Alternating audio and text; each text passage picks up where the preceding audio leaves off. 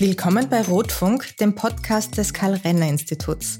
Mein Name ist Maria Malcznik, ich bin die Direktorin des Renner-Instituts. Bei den Rotfunk Lectures sprechen Expertinnen und Experten über die großen gesellschaftlichen und politischen Fragen unserer Zeit. In dieser Folge hören wir einen Vortrag von der Politikwissenschaftlerin Barbara Preinsack. Sie ist Professorin an der Universität Wien und hat davor zehn Jahre in London gelebt und geforscht. Sie führt uns jetzt durch die Debatte über ein bedingungsloses Grundeinkommen. Freuen Sie sich auf Geschichten und Betrachtungen, die Sie bisher ziemlich sicher noch nicht gehört haben.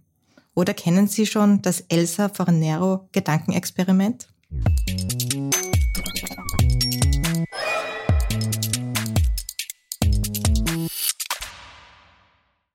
In meiner heutigen Übersicht zum Thema bedingungsloses Grundeinkommen möchte ich versuchen, dieses Thema nicht als isoliertes Phänomen zu betrachten, sondern es im Kontext verschiedener Stränge seiner Entwicklung und vor allem auch im Kontext der weiteren politischen Ökonomie zu sehen.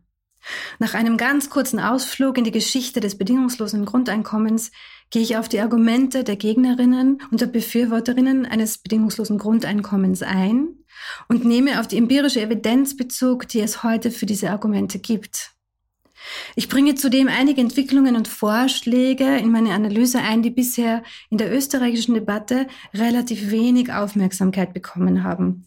Und ich ende dann mit vier Vorschlägen dazu, wie wir hier in Österreich unsere Diskussion zu den Vor- und Nachteilen eines bedingungslosen Grundeinkommens beziehungsweise unsere Diskussion darüber, welche Probleme ein bedingungsloses Grundeinkommen lösen soll, führen sollen und was wir vermeiden sollten.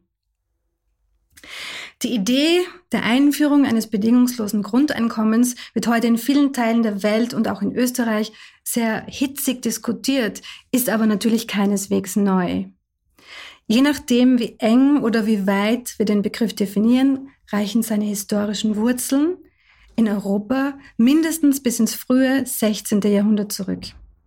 Mit dem Beginn der Renaissance verbreitete sich die Idee, dass nicht nur die Kirche und reiche Wohltäterinnen für die Wohlfahrt armer Menschen zuständig seien, sondern dass es sich bei der Milderung von Armut um eine gemeinsame gesellschaftliche Pflicht handele. Damals kam die Idee eines Grundeinkommens in Form staatlicher Fürsorge auf. Der spanische Humanist Johannes Ludovicus Vives etwa erarbeitete in der ersten Hälfte des 16. Jahrhunderts einen detaillierten Plan für ein bedingungsloses Grundeinkommen und führte als Rechtfertigungsgründe sowohl pragmatische als auch ethische Faktoren an.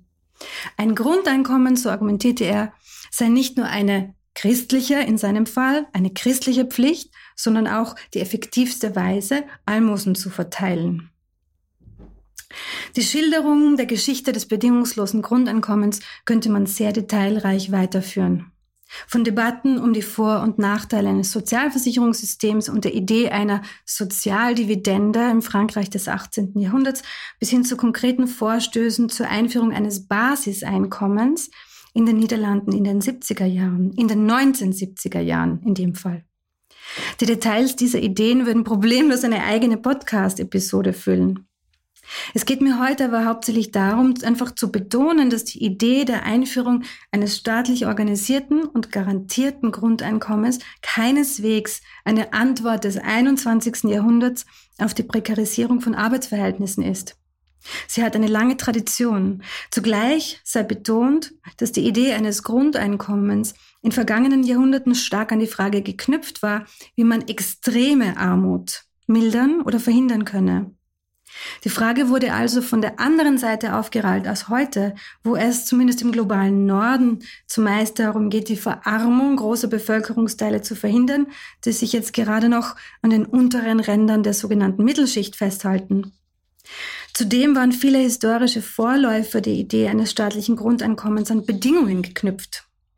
Empfänger eines Grundeinkommens mussten normalerweise bereit sein zu arbeiten. Dieses Erfordernis ist mit den Wurzeln der Idee eines Grundeinkommens in der christlichen Soziallehre zum Teil zu erklären. Im Christentum gehörte Faulheit, also die bewusst gewählte oder in Kauf genommene Untätigkeit, zu den sieben Hauptlastern. Und dann ist noch anzumerken, dass historische Debatten zu einem Grundeinkommen dieses normalerweise nicht an alle Menschen, sondern an alle Männer auszahlen wollten. Insofern handelt es sich bei solchen Vorschlägen um ein Einkommen für Haushalte, nicht für Menschen, für individuelle Personen. Auch dadurch unterscheiden sich die historischen Debatten zum historischen Grundeinkommen von zeitgenössischen Diskussionen. In dieser Hinsicht ähneln nämlich manche historischen Vorschläge zu einem Basiseinkommen eher modernen Modellen einer negativen Einkommenssteuer, die im Gegensatz zu einem individuellen Basiseinkommen nicht pro Kopf, sondern pro Haushalt berechnet wird und die mit zunehmendem Haushaltseinkommen abnimmt. Die intendierten Steuerungseffekte einer negativen Einkommenssteuer überlagern sich zum Teil mit denen eines individuellen Grundeinkommens. Insbesondere für die Befürworterinnen eines bedingungslosen Grundeinkommens ist jedoch der individuelle Anspruch jedes Menschen auf ein Basiseinkommen eine notwendige Eigenschaft ihres Lösungsansatzes. So viel zu den Unterschieden zwischen historischen und zeitgenössischen Diskussionen. Was die historischen Vorläufer mit dem heute im globalen Norden stattfindenden Debatten gemeinsam haben, ist die Kombination von ethisch-moralischen mit pragmatischen und herrschaftstechnischen Argumenten. Die Einführung eines Basiseinkommens als Instrument zur Milderung oder zur Verhinderung von Armut kam und kommt weiterhin häufig aus einer religiösen, humanistischen oder politischen Überzeugung der Notwendigkeit, allen Menschen ein lebenswürdiges Dasein zu ermöglichen. Gleichzeitig hatten Instrumente zur Milderung von Armut, zumindest von konservativer Seite, auch immer den Zweck, politischen Aufruhr und damit eine Veränderung eines Systems zu verhindern, das den Interessen der Eliten dient. Aber wenn die Idee eines bedingungslosen Grundeinkommens so alt ist, warum hat sie gerade heute so große Aktualität? Befürworterinnen und Gegnerinnen geben jeweils unterschiedliche Antworten auf diese Frage. Viele Befürworterinnen halten ein bedingungsloses Grundeinkommen für die gerechteste und auch effizienteste Weise, Ressourcen zu verteilen. Im Gegensatz zu den komplexen Systemen sozialer Absicherung, die wir in vielen Ländern der Welt haben, so meinen sie, braucht es ein einfaches und transparentes System. Ein solches würde auch dadurch Kosten sparen, dass es keine Bedarfsprüfung braucht, weil ein bedingungsloses Grundeinkommen eben an alle Menschen ausbezahlt würde, unabhängig von ihren Lebensbedingungen und unabhängig von ihren finanziellen Bedürfnissen. Man schaltet sozusagen das Grundeinkommen bei der Geburt eines Menschen ein und beim Tod des Menschen wieder aus, ohne dass es dazwischen besonderer administrativer oder bürokratischer Ressourcen bedarf. Diese Ressourcen, die man durch den Wegfall einer Bedarfsprüfung spart, könnte man direkt an die Menschen auszahlen, zu den Befürworterinnen. Zudem, so argumentieren die Befürworterinnen, würde ein bedingungsloses Grundeinkommen der Autonomie und Würde aller Menschen am ehesten gerecht. Dies ist ihrer Meinung nach aus unterschiedlichen Gründen der Fall. Erstens macht es die regelmäßige und bedingungslose Auszahlung eines festgesetzten Geldbetrages Menschen möglich, selbst zu entscheiden, wie und wofür sie dieses Geld ausgeben. Das Argument kennt man auch aus der Entwicklungsökonomie. Hier argumentieren Wissenschaftlerinnen, dass Bargeldzahlungen gegenüber Sachleistungen den Vorteil haben, dass sie es den Menschen selbst überlassen zu entscheiden, wie sie das Geld ausgeben. Damit, so wird argumentiert, können die Bedürfnisse von einzelnen Menschen und auch von Familien am besten befriedigt und gleichzeitig Reibungsverluste vermieden werden. Gleichzeitig erspare man den Menschen die Demütigung, dass über ihren Kopf hinweg entschieden werde, welche Dinge wie Schulbücher, Kleidung oder Nahrung sie benötigen, wo es doch die Menschen selbst sind, die ihre Bedürfnisse am besten kennen. Manche Autorinnen argumentieren, dass es sicherer sei, Menschen Sach- und nicht Geldleistungen auszuhändigen, weil damit niemand in Versuchung gebracht werde, ihr oder sein Geld unklug auszugeben, wie zum Beispiel für Alkohol oder Luxusgüter. Diese Sorge konnten empirische Studien zumindest im Feld der Entwicklungsökonomie bisher nicht bestätigen. Empirische Studien aus diesem Feld haben gezeigt, dass Menschen in Ländern in der mittleren und unteren Einkommensklasse, die Geldleistungen erhalten, dieses Geld meist sparen oder nachhaltig, also klug investieren. Zudem haben Studien aus insgesamt 130 solcher Länder gezeigt, dass Bargeldzahlungen Armut und Kinderarbeit reduzieren, die lokale Ökonomie ankurbeln und die Ernährung der Bevölkerung verbessern können. Gleichzeitig zeigen diese Studien allerdings auch, dass Bargeldtransfers manchmal den Effekt haben, die Erwerbsquote von erwachsenen Menschen zu verringern. Dieser Effekt zeigte sich auch wenn auch in sehr geringem Ausmaß, in der bescheidenen Anzahl von Experimenten mit Grundeinkommen im globalen Norden, wie zum Beispiel kleine Studien aus den USA und in Kanada in den 70er Jahren. Hier zeigte sich ein Rückgang der gearbeiteten Stunden von bis zu 9 Prozent. Bei den meisten Studien lag die Reduktion allerdings klar darunter. Befürworterinnen eines bedingungslosen Grundeinkommens, wie zum Beispiel der Politologe Karl Wiederquist, der ausführlich zu diesem Thema publiziert hat, merken an, dass der sehr geringe Rückgang der gearbeiteten Stunden die Erwartungen jener Menschen, die befürchteten, ein bedingungsloses Grundeinkommen würde zum Ausbruch einer Massenfaulheit führen, entkräftet. Gleichzeitig sagen sie aber auch, dass man die Evidenz von sogenannten Ex Experimenten mit bedingungslosen Grundeinkommen bisher mit Vorsicht genießen muss, weil diese allesamt auf kleine Bevölkerungsgruppen beschränkt waren und daher die systemischen Effekte der Einführung eines universellen Basiseinkommens nicht messen konnten. Mit solchen systemischen Effekten sind Prozesse gemeint, die einsetzen, wenn Menschen Zeit gehabt haben, ihre Gewohnheiten und Entscheidungen der neuen Situation anzupassen Junge Menschen bleiben unter Umständen länger in der Ausbildung. Eltern mit kleinen Kindern geben vielleicht ihre Jobs auf, wenn sie unangenehm sind und wenig Geld bringen, was wiederum Arbeitgeberinnen dazu bringt, menschliche Arbeitskraft durch Maschinen zu ersetzen oder ihren menschlichen Arbeitnehmerinnen mehr zu zahlen. Solche Entwicklungen, die die institutionelle Ordnung der gesamten Gesellschaft betreffen würden, sind mit systemischen Effekten gemeint. Und diese können mit kleinflächigen Studien, die zum Beispiel nur langzeitarbeitslose Menschen betreffen oder nur für wenige Monate andauern, nicht erfasst werden. Nun aber zurück zur Evidenz zu Geldzahlungen. Was kann man von diesen insgesamt, insgesamt eher positiven Studienergebnissen für Debatten um ein bedingungsloses Grundeinkommen in Europa oder sogar spezifisch in Österreich lernen? Skeptikerinnen würden hier sofort einwenden, dass die Erkenntnisse von Studien aus dem südlichen Afrika oder auch aus Nordamerika nicht auf das Verhalten der Österreicherinnen und Österreicher übertragbar sind. Zudem könnte man sagen, schlossen diese Studien sowohl Initiativen mit ein, die Bargeld bedingungslos an Menschen ausbezahlt haben, als auch jene, in denen Geldtransfers an bestimmte Bedingungen geknüpft waren, wie zum Beispiel an die Teilnahme an Impfprogrammen, Vorsorgeuntersuchungen oder Bildungsmaßnahmen. Genau das wäre bei einem bedingungslosen Grundeinkommen jedoch nicht der Fall. Die Befürworterinnen eines Grundeinkommens würden darauf antworten, dass die konkreten Effekte eines individuellen Basiseinkommens zwar zweifellos von den spezifischen sozialen, ökonomischen und politischen Merkmalen und Dynamiken der jeweiligen Gesellschaft abhängen, in, in die sie eingeführt werden.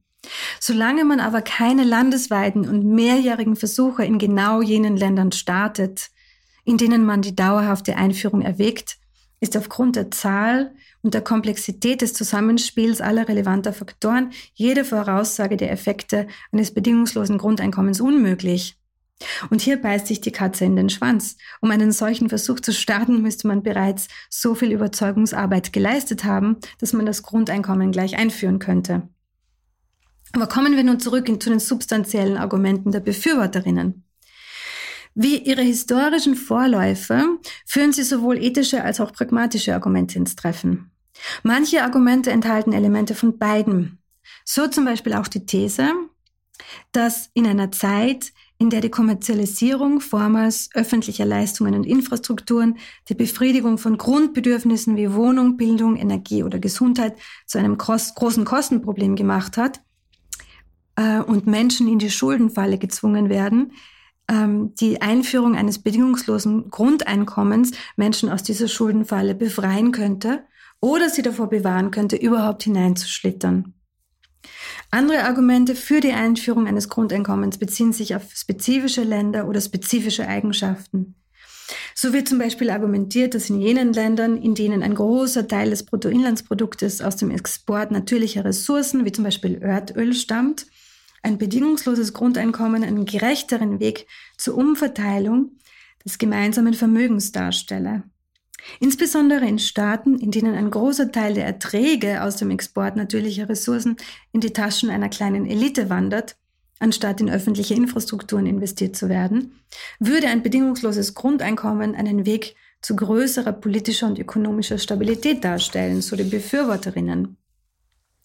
Hier könnte man hinzufügen, dass dieses Argument nicht nur auf Erdöl exportierende Staaten außerhalb Europas anzuwenden ist, sondern auf alle Staaten der Welt, die Gelder in die Unterstützung privater Betriebe investieren. In der Form von Steuerbegünstigungen, staatlichen Fördermitteln für betriebliche Technologieentwicklung oder auch die staatliche Kostentragung der Ausbildung von Fachkräften finanziert der Staat durch solche Maßnahmen die Gewinne privater Unternehmen mit. Im Falle kleiner und mittelständischer Unternehmen, so könnte man sagen, die Arbeitskräfte schaffen, Arbeitsplätze schaffen, Arbeitskräfte fair bezahlen und auch sonst einen Beitrag zum Gemeinwohl leisten, stellen solche staatlichen Wohlfahrtsmaßnahmen für Unternehmen eine richtige und wichtige Strukturförderung dar. Im Falle multinationaler Konzerne hingegen, die Lohndumping betreiben und einzelne Staaten mit dem Abzug von Produktionsstätten und Arbeitsplätzen um noch größere Steuervorteile erpressen, während sie gleichzeitig menschliche Arbeitskräfte durch Maschinen ersetzen, stellt eine solche staatliche Unterstützung für Betriebe ein großes ethisches, politisches und soziales Problem dar. Vor einem solchen Hintergrund, so könnte man im Geiste der Befürworterinnen argumentieren, wäre, wäre ein bedingungsloses Grundeinkommen ein, ein Weg zur gerechteren Verteilung von Steuergeldern. Als weiterer wichtiger Grund wird ins Treffen geführt, dass ein, universellen und bedingungs dass ein universelles und bedingungsloses Grundeinkommen, eben weil es alle Menschen gleich behandelt, der einzige Weg sei, die Demütigung und Stigmatisierung von ökonomisch schlechter gestellten Menschen zu verhindern.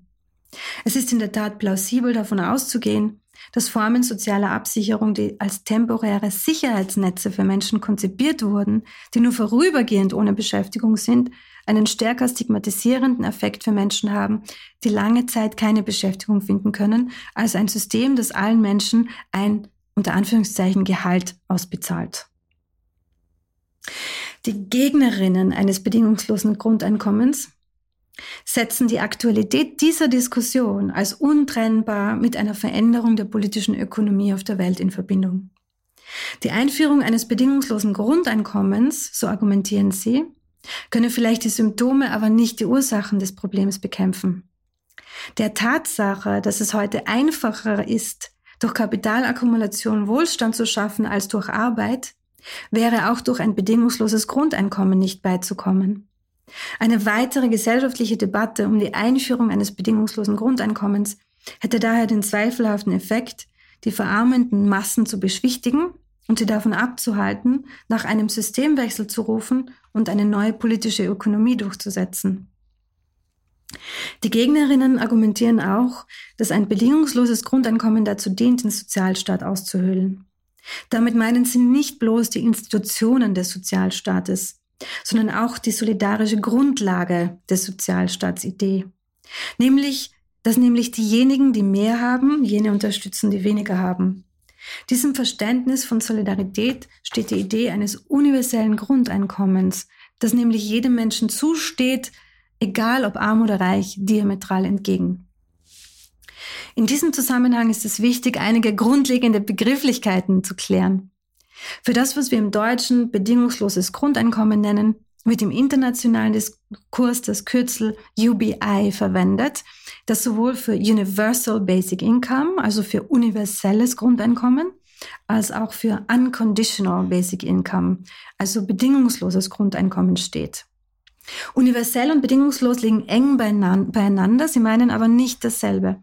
Universell bedeutet, dass, ein, dass das Grundeinkommen allen Menschen im Land ausbezahlt würde, beziehungsweise alle Menschen Anspruch darauf haben, unabhängig von ihrem Alter, dem Status ihrer Erwerbstätigkeit, der Haushaltsstruktur und in der Meinung mancher Befürworterinnen auch unabhängig von ihrer Nationalität und unabhängig von ihrem Aufenthaltstitel. Bedingungslos bedeutet zusätzlich zu diesen Dingen auch, dass für das Grundeinkommen keine Gegenleistung verwendet werden darf. Zwei kurze Beispiele sollen den, sollen den Unterschied illustrieren. Das in den Medien viel zitierte Experiment in Finnland, in dem eine Gruppe von Menschen, die lange Zeit arbeitslos gewesen waren, ein Basiseinkommen ausbezahlt wurde, betraf zwar ein bedingungsloses, aber kein universelles Grundeinkommen weil nur eine bestimmte Gruppe von Menschen überhaupt Anspruch auf dieses Grundeinkommen hatte, nämlich Menschen, die lange in Arbeitslosigkeit sich befanden. Ein Grundeinkommen, das zwar an alle Menschen ausbezahlt würde, dafür aber bestimmte Gegenleistung erwarten würde, auch wenn es nur die Bereitschaft wäre, gemeinnützige Arbeiten in einem geringen Ausmaß auszuüben, wäre zwar universell, aber nicht bedingungslos. Diese Unterschiede sind wichtig, weil sich die Argumente der Gegnerinnen dessen, was wir im Deutschen etwas verkürzt bedingungsloses Grundeinkommen nennen, auf unterschiedliche Aspekte konzentrieren. Kommen wir nun aber wieder zu diesen Argumenten der Gegnerinnen zurück. Ein wichtiges Argument der Gegnerinnen lautet, dass durch ein staatlich garantiertes und bedingungsloses Grundeinkommen viele Menschen den Anreiz verlieren würden, bezahlter Arbeit nachzugehen. Die Befürchtung, dass ein bedingungsloses Grundeinkommen Menschen zur Faulheit anleitet, hat sich in ärmeren Ländern, das sind jene, aus denen wir mehr Daten haben, nicht im großen Stil bewahrheitet. Die bruchstückhafte Evidenz aus dem globalen Norden zeigt, dass es zwar in den meisten Fällen einen geringen Rückgang der gearbeiteten Stunden gab, der für Geld gearbeiteten Stunden, muss man sagen, gab, dass diese aber sehr gering war und dass zudem dort, wo eine geringere Erwerbsquote unter Erwachsenen beobachtet wurde, dies positive Gründe hatte, wie zum Beispiel den längeren Verbleib von jungen Erwachsenen im Bildungssystem. Positiv ist hier als wünschenswert zu verstehen. Es drängt sich daher der Eindruck auf, dass jene Menschen, die vor der Faulheitsfalle warnen, sich nicht primär auf empirische Daten beziehen, sondern dass es sich um ein verstecktes moralisches Argument handelt. In manchen Fällen versteckt sich hinter der Vermutung, ein Grundeinkommen würde Menschen zur Faulheit animieren, die Überzeugung, dass arme Menschen arm sind, weil sie von Natur aus faul sind. Der britische Philosoph und Mathematiker Bertrand Russell brachte dies in einer seiner Reden auf den Punkt. Er sagte, die Idee, dass arme Menschen Freizeit haben, hat die Reichen immer schon schockiert. Philipp von Parijs, ein langjähriger Befürworter eines bedingungslosen Grundeinkommens und Autor eines vielbeachteten Buches zu diesem Thema, führt in solchen Situationen das sogenannte Elsa Fornero Gedankenexperiment an. Elsa Fornero war zwischen 2011 und 2013 die italienische Arbeits- und Sozialministerin. Konfrontiert mit der Idee, in Italien ein bedingungsloses Grundeinkommen einzuführen, sagte Fornero, wenn das passiert, werden die Italienerinnen und Italiener nur noch in der Sonne liegen und Pasta essen. Aber von wem sprach Fornero hier? Vermutlich nicht von sich selbst. Ein Grundeinkommen von, sagen wir, 500 Euro würde nicht dafür ausreichen, ihren Lebensstil weiter finanzieren, weiter zu finanzieren, es sei denn, sie hat Kapital, auf das sie zurückgreifen kann, das nicht aus ihrer Arbeit als Ministerin stammt. Was aber bei einem Grundeinkommen von 5000 Euro? Auch in diesem Fall, so argumentiert Philipp von Parijs, sei es extrem unwahrscheinlich, dass Foniero ihren Job aufgeben würde, weil es sich um einen sinnerfüllten und prestigereichen Job handelt. Was würde aber der Mann oder die Frau tun, die Fonieros Haus reinigen? Vielleicht würden sie, wenn sie ein bedingungsloses Grundeinkommen bekämen, weniger, Arbeit, weniger arbeiten und dafür mehr Zeit mit ihren Kindern, Eltern, Freundinnen verbringen. Das würde dazu führen, dass Fornero ihnen entweder mehr zahlen müsste, damit sie bereit sind, mehr zu arbeiten, oder dass Fornero und ihre eigene Familie mehr Hausarbeit übernehmen müssten. Beide Szenarien findet, Paris, findet Philipp von Paris eigentlich sehr sympathisch. Ein Grundeinkommen, so sein Fazit, habe in jedem Fall den positiven Effekt, die Verhandlungsposition von einkommensschwächeren Menschen zu erhöhen, weil sie nicht allein auf das Geld ihrer Arbeitgeberinnen angewiesen sind. Es ist gut möglich, dass es dieser Aspekt ist, der Gegnerinnen eines bedingungslosen Grundeinkommens auf konservativer Seite so abstreckt. Ein weiteres Argument der Gegnerinnen eines bedingungslosen Grundeinkommens lautet, dass ein solches, wenn es an alle Menschen ausbezahlt würde, egal ob sie reich oder arm, fleißig oder faul sind, unfair wäre. Es würde, so lautet das Argument, selbst von Menschen, die davon profitieren, nicht als fair empfunden werden. Und es würde dazu beitragen, den Solidaritätsgedanken, eben die Überzeugung, dass man einander in solcher Weise beisteht, dass die Schwächsten am meisten profitieren, weiter aushöhlen. Dieses Argument scheint auf ersten Blick stichhaltig, kann jedoch genauso gut gegen alles ins Treffen geführt werden, was nach dem Gießkannenprinzip verteilt wird. Damit könnte dasselbe Argument gegen steuerfinanzierte Bildung ins Treffen geführt werden, gegen subventionierte Jahreskarten für öffentliche Verkehrsmittel, die für jeden Menschen gleich viel kosten und so weiter.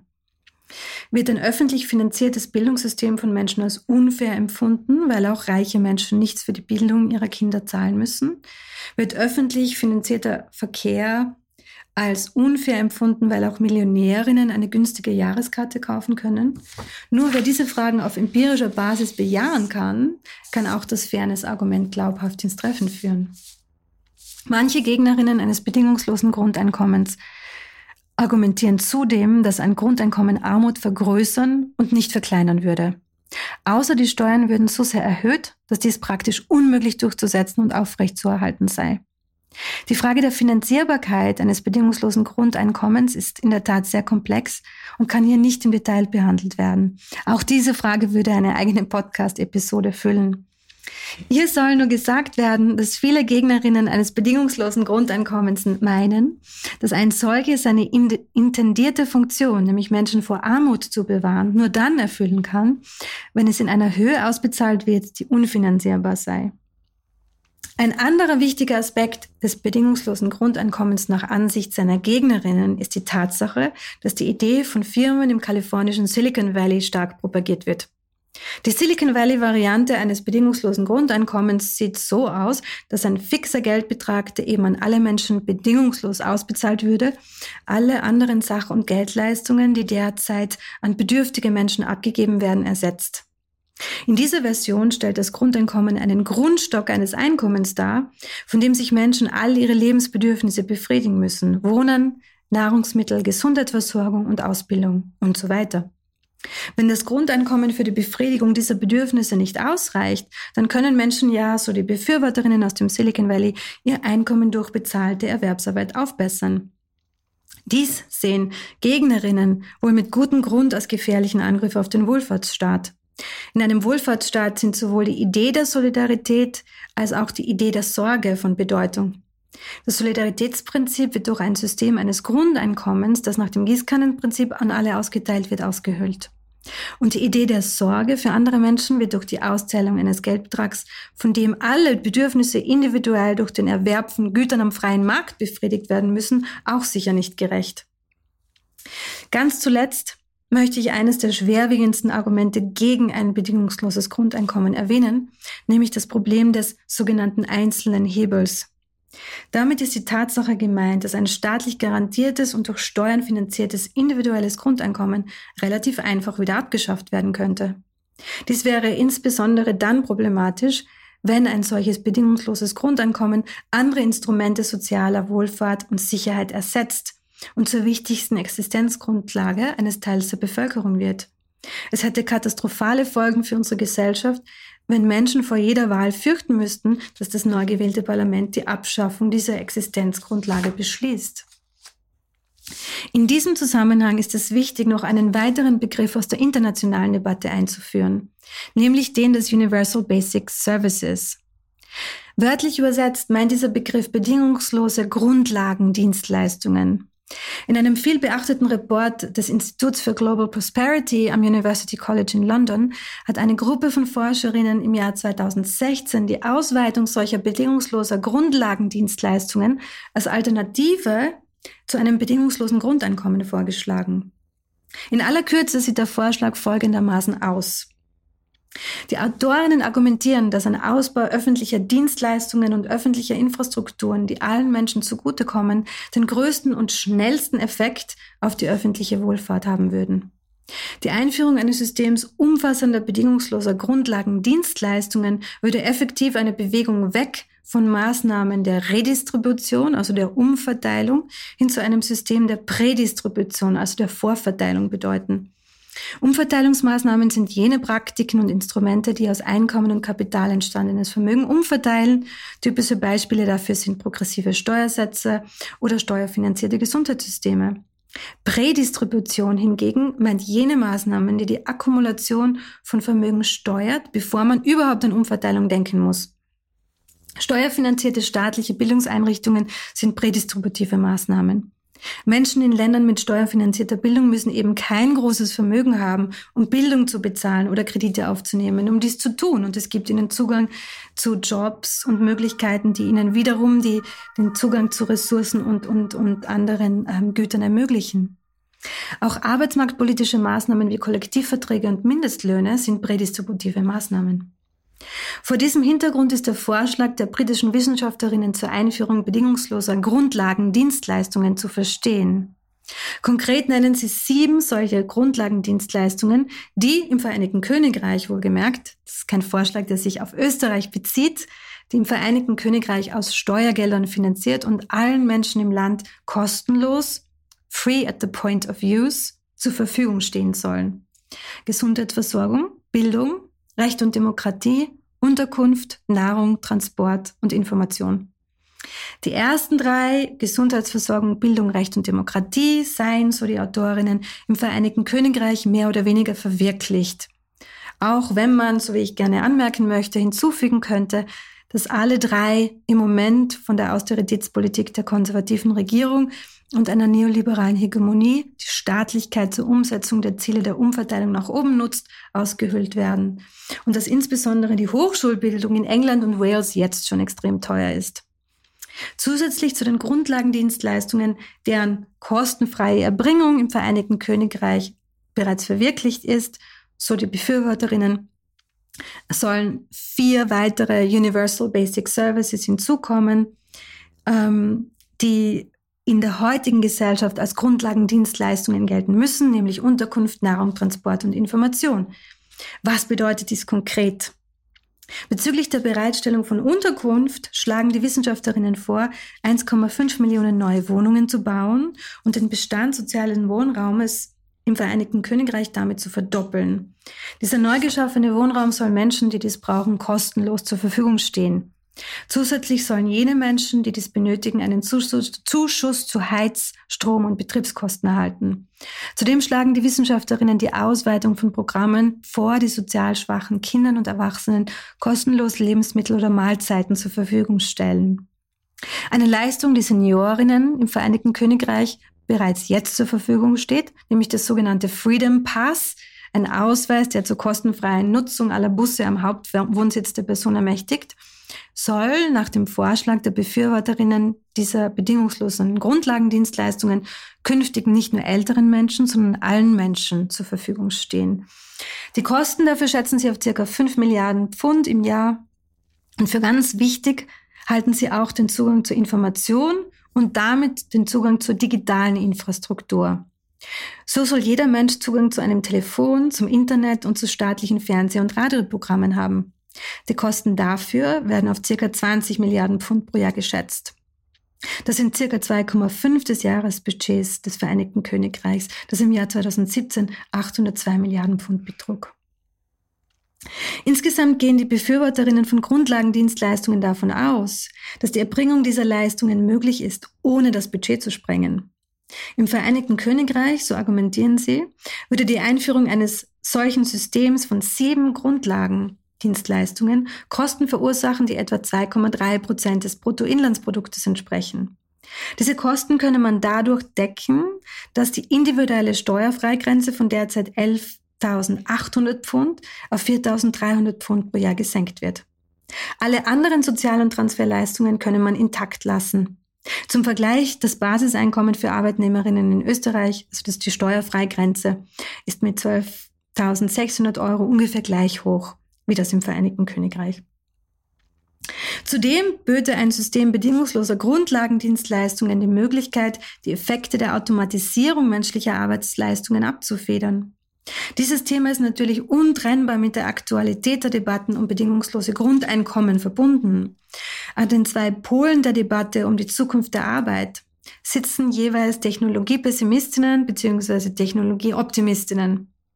Die Technologie-Pessimistinnen gehen davon aus, dass der wachsende Ersatz menschlicher Arbeitskraft durch Maschinen, seien es digitale Technologien, Robotertechnologien oder künstliche Intelligenz, mittelfristig zum Verlust einer großen Anzahl von Arbeitsplätzen und dem Untergang einer ganzen Reihe von Berufen führen wird. Berufe wie Bibliothekarinnen, Post- und Bankbeamte, Textilarbeiterinnen oder Fußballschiedsrichter zum Beispiel werden mehr oder weniger völlig von der Bildschwäche verschwinden, weil Computer ihre Jobs besser machen können. Die Technologieoptimistinnen hingegen verweisen auf historische Parallele in der Geschichte. Es sei nicht das erste Mal, so argumentieren sie, dass menschliche Arbeitskraft durch Maschinen ersetzt wird. Und trotzdem ist uns die Arbeit nicht ausgegangen. Mehr Menschen arbeiten heute länger und härter als je zuvor. Technologie, technologischer Wandel ersetzt bestimmte menschliche Aktivitäten durch Maschinen und die menschliche Arbeitskraft, die dadurch frei wird, so argumentieren die Technologieoptimistinnen, wird in neu geschaffenen Berufen gebraucht. So schafft zum Beispiel die digitale oder Plattformökonomie neue Berufe. Datenanalystinnen, Menschen, die als Ratbotinnen oder Fahrerinnen Güter zustellen oder Datenschutzberaterinnen. Die Tatsache, dass Berufe wie persönliche Einkaufshilfen, Personal Shoppers, noch vor wenigen Jahren kaum bekannt waren, sehen sie als Zeichen einer hochdynamischen und nicht vorhersehbaren Natur der Arbeitswelt. Die Technologieoptimistinnen glauben, dass die Digitalisierung und Automatisierung in unserer Gesellschaft neue Berufe insbesondere an der Schnittstelle zwischen Menschen und Maschinen kreieren wird. Zudem wird der demografische Wandel, also die alternde Gesellschaft, dafür sorgen, dass wir mehr Menschen brauchen werden, die Pflege- und Unterstützungsleistungen ausüben. Von der Kranken- und Körperpflege über Einkaufshilfen bis hin zu Freizeitbuddies, die einsame und ältere Menschen wie ihren Freizeitaktivitäten begleiten.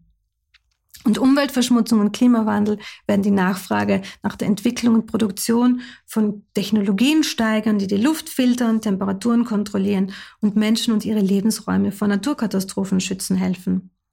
Manche Organisationen gehen sogar so weit zu behaupten, 85 Prozent der Jobs, die 2030 existieren werden, gäbe es heute noch gar nicht. In diesem Zusammenhang muss man natürlich anmerken, dass ein großer Teil der Diskussionspapiere und Berichte, die den öffentlichen Diskurs zur Zukunft der Arbeit dominieren, von multinationalen Unternehmen verfasst oder in Auftrag gegeben wurden. Insbesondere Unternehmensberatungen und Technologiekonzerne sind zentrale Teilnehmerinnen an der Debatte. Sie sind großteils dem Lager des Technologieoptimismus zuzurechnen und speisen neben Prognosen zur Entwicklung des Arbeitsmarkts auch Vorschläge zur Lösung des Problems der Zukunft der Arbeit in diese Debatten ein. Im Detail unterscheiden sich diese Vorschläge an die Politikgestaltung, aber insgesamt haben sie ein paar Dinge gemeinsam. Die Herausforderung für die Zukunft der Arbeit wird als Resultat externer Faktoren dargestellt, die außerhalb der Kontrolle der Politik liegen. Der Wandel der Natur und der Rolle der Arbeit in unserer Gesellschaft rührt in diesen Darstellungen daher, dass Roboter und Automaten viele Handlungen besser, billiger und effektiver machen als Menschen. Zudem werden auch der demografische Wandel mit einer immer älter werdenden Gesellschaft und die voranschreitende Globalisierung als Gründe für den Wandel der Arbeitswelt genannt. Als Lösung bieten die meisten dieser Berichte und Diskussionspapiere Varianten des folgenden Vorschlags an. Es wird unvermeidlich sein, so argumentieren sie, dass Arbeitsplätze verloren gehen. Selbst die größten Technologieoptimistinnen, die glauben, dass die Technologierungswelle mehr Arbeitsplätze schaffen wird, als sie zerstören wird, gehen davon aus, dass es eine Gruppe von Menschen geben wird, die mit ihrer Ausbildung und ihren Fähigkeiten am neuen Arbeitsmarkt nicht mehr zu vermitteln sein werden. Es wird sozusagen mehr Jobs geben, aber für Leute, die so gut ausgebildet sein müssen, dass manche Menschen einfach nicht auf diesen Level kommen können. Daher, so wird argumentiert, müsse man Menschen dabei helfen, sich weiterzubilden, um am Arbeitsmarkt wettbewerbsfähig zu bleiben. Die Lösungsvorschläge reichen von persönlichen Bildungskonten, die Arbeitnehmerinnen von einem zum anderen Arbeitgeber mitnehmen können, bis hin zu progressiven Ansätzen, die die Bereitstellung von Möglichkeiten zu lebenslangem Lernen als Pflicht des Staates sehen. Insgesamt aber bleiben die Lösungsvorschläge in einem Bild verhaftet, dass lebenslanges Lernen und bessere Ausbildung die Lösung des Problems der Zukunft der Arbeit sind. Dies ist jedoch nicht die einzige Möglichkeit, diese Geschichte zu erzählen. Eine andere Version dieser Geschichte sind nicht nur Entwicklungen, die außerhalb der Kontrolle nationaler Politikgestaltung stehen als Ursachen der gegenwärtigen Krise, sondern genau jene Politikeinhalte und Institutionen, die es möglich gemacht haben, dass Menschen von ihrer Arbeit heute nicht mehr gut leben können oder gar nicht mehr leben können, dass die Arbeitnehmerinnen einen immer größeren Teil ihres Einkommens für das Wohnen ausgeben müssen und die staatliche Schulbildung zu einem Schimpfwort haben werden lassen, dem es durch privat finanzierte Ausbildung zu entkommen gilt. Die Hauptursache für die derzeitige Krise, so könnte man argumentieren, ist eine Politik, die die Reallöhne sinken und die Einkommensschere immer weiter auseinanderklaffen hat lassen. Hätten wir in den letzten Jahren und Jahrzehnten politisch für eine gerechtere Verteilung des wachsenden Wohlstandes gesorgt, dann gäbe es nicht immer mehr relative Armut, die Menschen demütigt und sie zu verbitterten Zeitgenossen werden lässt, die die jeweils noch Schwächeren für ihre Lage verantwortlich machen, sondern wir hätten Menschen, die Zeit und Muße haben, über neue Gesellschaftsordnungen nachzudenken. Vor diesem Hintergrund erfüllt das Schreckensgespenst der Maschine, die vermeintlich die menschliche Arbeitskraft ersetzen wird, auch die Funktion eines Blitzableiters. Es lenkt die Arbeit und den Ärger weg von der politischen Führung, die dies möglich gemacht hat, und weg von jenen, die davon profitieren, hin zu einer diffusen Angst vor der Maschine, einem bedrohlichen Golem, von dem wir vergessen, dass wir ihn selbst geschaffen haben. Die European Group on Ethics in Science and Technologies, ein Beratungsgremium der Europäischen Kommission, wurde im Frühling 2017 von EU-Kommissar Carlos, Carlos Moedas beauftragt, eine Stellungnahme zur Zukunft der Arbeit zu erarbeiten. Als Mitglied dieses Gremiums habe ich als eine der Arbeitsgruppenleiterinnen an dieser Stellungnahme mitgewirkt. Die Stellungnahme formuliert eine Reihe an Empfehlungen für die Politikgestaltung auf EU-Ebene, angefangen damit, dass die gegenwärtigen Herausforderungen nicht bloß als Resultat technologischer Entwicklungen se zu sehen sind, die wir nicht oder nur beschränkt kontrollieren können. Die Gegenwart und die Zukunft der Arbeit ergeben sich aus der Politik der Vergangenheit und der Politikgestaltung der Gegenwart. Und bezüglich der letzteren weicht die Stellungnahme unserer EGE, der European Group on Ethics, in wesentlichen Punkten von, von den vorangegangenen Diskussionspapieren ab. Wir gehen nicht davon aus, dass das Problem der Übernahme menschlicher Arbeit durch Maschinen dadurch zu lösen ist, dass man Menschen dabei hilft, am Arbeitsmarkt wettbewerbsfähig zu bleiben. Dies würde bedeuten, dass man die Hauptverantwortung den Menschen selbst gibt was vor dem Hintergrund einer politischen Ökonomie, in der es immer schwieriger wird, von der eigenen Erwerbsarbeit zu leben, zutiefst problematisch ist. Anstelle eines solchen individuellen Upskilling, wie Maßnahmen zur Stärkung der individuellen Wettbewerbsfähigkeit in der Literatur oft genannt werden, betonen wir die Bedeutung der Übernahme kollektiver Verantwortung dafür, dass alle Menschen ein menschenwürdiges Leben führen können, unabhängig von ihrem Erwerbsstatus. Dies bedeutet nicht, dass wir aufhören sollen, gerechte Bezahlung und den Schutz von Menschen in atypischen Arbeitsverhältnissen rechtlich durchzusetzen. Aber es bedeutet, dass wir darüber nachdenken müssen, wie wir Rechte und Interessen, die heute durch Institutionen und Ansprüche aus Erwerbsarbeit geschützt und befriedigt werden, schützen können, wenn weniger Menschen regelmäßig einer bezahlten Erwerbsarbeit nachgehen. In der Summe bedeutet dies also nicht weniger als den Ruf nach einer Institutionenreform. Wir empfehlen explizit nicht die Einführung eines bedingungslosen Grundeinkommens. Ich persönlich habe zur Einführung eines bedingungslosen Grundeinkommens keine abschließende Meinung. Je länger ich mich damit beschäftige, desto unentschiedener bin ich. Und ich bin nicht die Einzige, der es so geht. Der bereits erwähnte Wissenschaftler und Autor Karl Wiederquist betont, dass je länger er die empirische Evidenz studiere, desto überzeugter sei er davon, dass die Entscheidung für oder gegen ein bedingungsloses Grundeinkommen letzten Endes eine moralische und keine empirische Entscheidung sei. Gleichzeitig bin ich davon überzeugt, dass wir darüber nachdenken müssen, wie wir Menschen schützen, die keiner bezahlten Erwerbsarbeit nachgehen können oder wollen, und dass wir die Debatte um ein bedingungsloses Grundeinkommen nicht allein den konservativen Kräften überlassen dürfen. Ich denke, dass es gut ist, mindestens die folgenden Anforderungen an Diskussionen um ein bedingungsloses Grundeinkommen zu stellen. Erstens. Wir sollten uns weigern, die Frage nach der Einführung eines bedingungslosen Grundeinkommens zu diskutieren, ohne die Vorfrage geklärt zu haben, welche Grundbedürfnisse von Menschen in einem solchen System auf andere Weise befriedigt werden. In anderen Worten, was müssen Menschen von ihrem potenziellen bedingungslosen Grundeinkommen bestreiten? Müssen sie für Gesundheitsversorgung oder öffentliche Verkehrsmittel bezahlen? Müssen sie für Wohnraum bezahlen oder sogar für Bildung? Müssen sie für Wohnraum zu sogenannten Marktpreisen bezahlen. Ein bedingungsloses Grundeinkommen, von dem in einem deregulierten Wohnungsmarkt überteuerte Mieten bezahlt werden müssten, führt sich selbst ad absurdum. Zweitens. Die Frage der fehlenden Finanzierbarkeit eines bedingungslosen Grundeinkommens wird häufig als Totschlagsargument gegen jede Form der Umverteilung von Ressourcen verwendet. Insofern gilt es auch gegenüber Versuchen, Debatten um das bedingungslose Grundeinkommen mit dem Finanzierbarkeitsargument im Keim zu ersticken, Vorsicht walten zu lassen. Fehlende Finanzierbarkeit bedeutet normalerweise fehlenden politischen Willen. Trotzdem, wenn jemand die Einführung eines bedingungslosen Grundeinkommens fordert, ist es wichtig, gleichzeitig die Frage zu erörtern, welche Transferzahlungen, Sachleistungen und andere Zuwendungen durch ein solches bedingungsloses Grundeinkommen ersetzt werden sollen. Dies dient zur Absicherung gegen Versuche, die Krise des heutigen Sozialstaates dadurch zu lösen, dass man ihn einfach abschafft. Drittens. Sowohl bei Argumenten für als auch bei Argumenten gegen ein bedingungsloses Grundeinkommen sollten wir jeweils die Frage stellen, welche Gesellschaftsvision den Argumenten zugrunde liegt und welchen Werten und Zielen das bedingungslose Grundeinkommen in diesen Argumenten dienen soll. Viertens.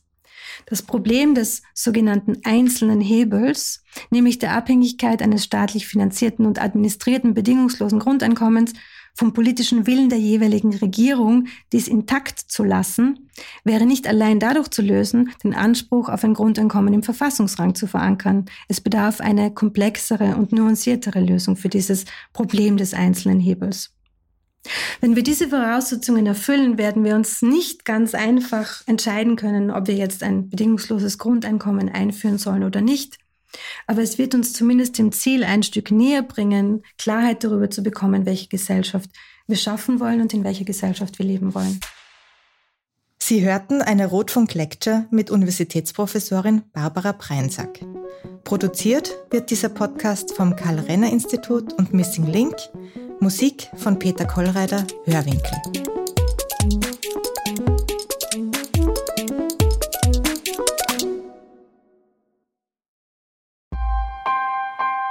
Missing Link